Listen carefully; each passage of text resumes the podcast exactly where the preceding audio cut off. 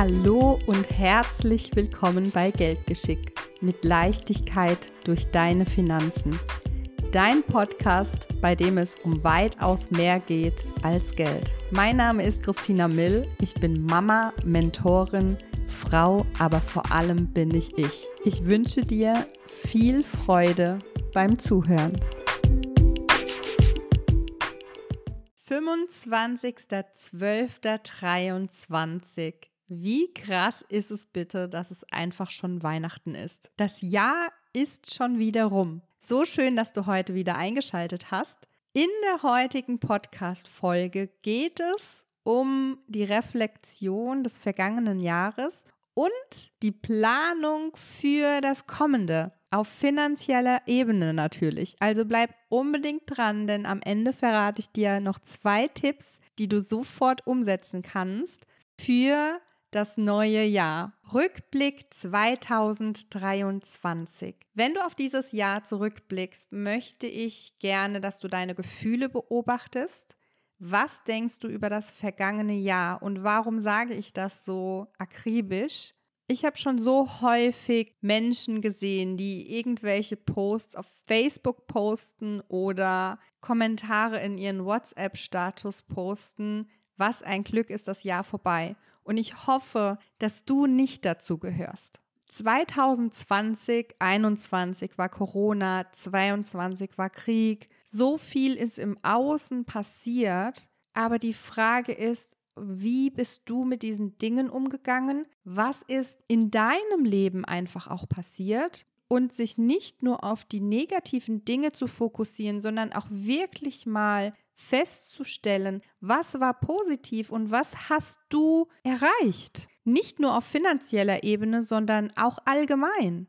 Mindset bedeutet ja nichts anderes wie deine Gedanken, Gedanken über dich oder wie du denkst im Allgemeinen. Und genauso wie du über das vergangene Jahr oder vergangene Jahre denkst, so war es auch. Fokussierst du dich lediglich auf die negativen Dinge, war das Jahr einfach nicht so nice. Fokussierst du dich ausschließlich auf die positiven Dinge, die passiert sind, wirst du sagen, verdammt nochmal war dieses Jahr geil und ich freue mich schon auf das kommende. Ich bin mir sicher, die negativen Dinge sind dir direkt in den Kopf geschossen. Vielleicht waren sie auch wirklich schlimm, sei es Verluste oder irgendwelche anderen Dinge, mit denen du lernen musstest, umzugehen und klarzukommen. Und umso wichtiger ist es, dass du jetzt den Fokus darauf setzt, dir über die Dinge Gedanken zu machen, die richtig toll waren. Und wenn es die kleinsten Kleinigkeiten sind, dann sammelst du davon einfach ganz viele.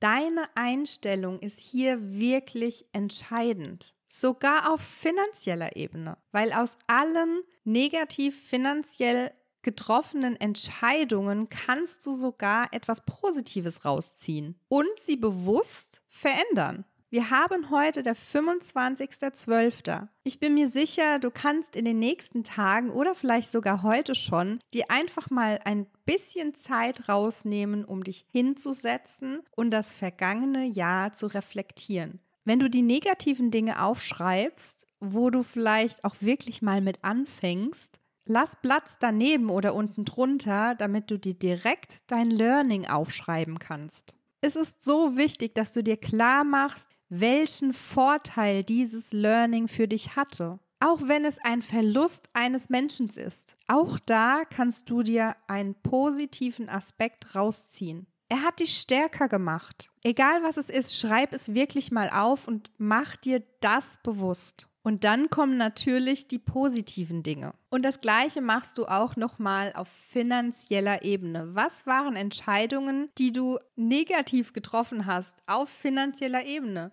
wo du gesagt hast, das ist ein Fehlkauf, das hätte ich nicht kaufen müssen. Was hast du daraus gelernt? Bedeutet nämlich, du wirst es definitiv nicht mit ins neue Jahr nehmen. Aus den positiven wie auch aus den negativen Dingen wirst du immer Positives herausziehen. Es ist immer eine Art, wie du das Ganze betrachtest. Hey, und wir denken doch sowieso, warum dann nicht ausschließlich positiv? Zwischen den Jahren, wie man das so schön nennt, ist ja immer die Zeit der Ruhe, der Stille, der Reflexion. Man kann sich vorbereiten auf das neue Jahr. Naja, zumindest wenn man nicht unbedingt über die Feiertage so viel Familienbesuch hat oder einen Familienbesuch Marathon absolvieren muss. Ich hoffe, ich konnte dir jetzt ein Schmunzeln auf die Lippen zaubern. Du weißt, was ich meine. Ich hoffe, du kannst dir einfach noch mal einen Moment Zeit nehmen, um genau diese Übung zu absolvieren. Denn dann kannst du auch das neue Jahr planen. Und hier kommen auch schon die zwei Punkte, die du direkt umsetzen kannst. Erstens, setze dir ein finanzielles Ziel für 2024. Dabei meine ich nicht, wir kaufen ein Haus oder machen eine Weltreise. Es können sogar einfach nur 1000 oder 5000 Euro sparen sein. Das Wichtigste an der Sache ist, dass du dir ein emotionales Ziel setzt. Warum möchtest du das? Ist es vielleicht ein Urlaub, was du dir schon lang ersehnst und da brauchst du mindestens 5000 Euro für? Oder eine Kundin von mir hat sich jetzt endlich ermöglicht, den Motorradführerschein zu starten. Wie cool ist das bitte? Wenn man vorher denkt, es ist nicht greifbar, einfach mal umsetzen beziehungsweise erstmal das Ziel setzen, was möchte ich. Und dann sind wir auch schon bei Schritt zwei. Das ist nämlich der wichtigste an der ganzen Sache. Das Geld darf natürlich nämlich dann auch reinkommen. Beziehungsweise vielleicht ist es sogar schon da.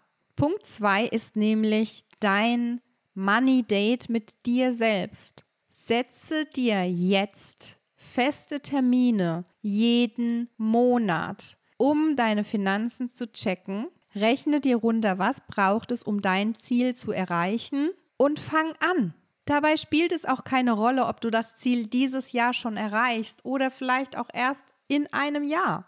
Diese zwei Punkte sind ein absoluter Gamechanger. Nimm dir ein kleines Ziel breche es runter, was es braucht, um es zu erreichen und setze dir ein Money Date jeden Monat in deinen Kalender. Befasse dich mit deinen Finanzen, schau genau hin, was braucht es, um dein Ziel zu erreichen und wenn du nur mit kleinen Beträgen anfängst, pack's in eine Spardose oder in den Strumpf oder eröffne einfach ein Tagesgeldkonto, da gibt es wenigstens noch ein paar Prozent Zinsen. Das Wichtigste, dass du wirklich umsetzt kontinuierlich dran bleibst. Wenn du die vergangenen Podcasts bereits gehört hast, kann ich dir einen sehr guten Tipp in Sachen Zeitmanagement geben, nämlich stell dir Wecker. Die kann man benennen und die kann man jeden, zum Beispiel Freitag oder Samstag, klingeln lassen. Glaube mir, um eine neue Routine zu etablieren, braucht es ein bisschen. Wenn ich etwas Neues etabliere, klingelt der Wecker manchmal öfter dann habe ich es in der ersten Woche noch nicht umgesetzt. Und in der zweiten Woche klingelt der Wecker ja schon wieder. Und wenn ich dann gerade wieder was anderes mache, habe ich zumindest im Hinterkopf, dass ich es schon wieder nicht gemacht habe. Es darf so einfach und so penetrant wie möglich sein. Nimm dir ein kleines Ziel, brech es runter und setze um. Vielen Dank fürs Zuhören. Berichte mir unbedingt, ob du es gemacht hast, was dein Ziel ist und wir hören uns in einem Jahr, ob du es auch wirklich durchgezogen hast. Noch eine schöne Weihnachtszeit und bis zum nächsten Mal.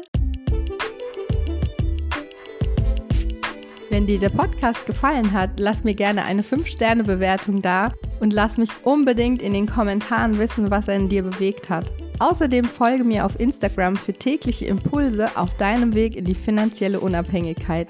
Bis zum nächsten Mal. Deine Christina.